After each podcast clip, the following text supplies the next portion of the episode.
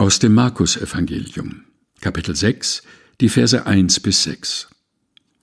Jesus ging von dort weg und kam in seine Heimatstadt Nazareth. Die Jünger begleiteten ihn.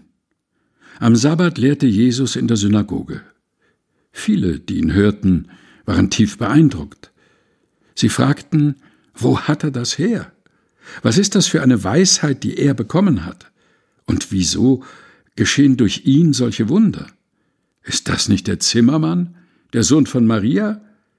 Ist er nicht der Bruder von Jakobus, Joses, Judas und Simon? Leben nicht auch seine Schwestern hier bei uns? Deshalb lehnten sie Jesus ab.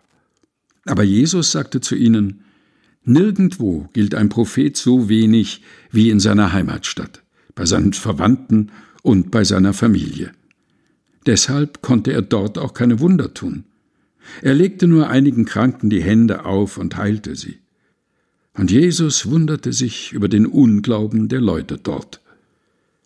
Markus 6, Vers 1 bis 6, in der Übersetzung der Basisbibel der Deutschen Bibelgesellschaft, gelesen von Helga Heinold.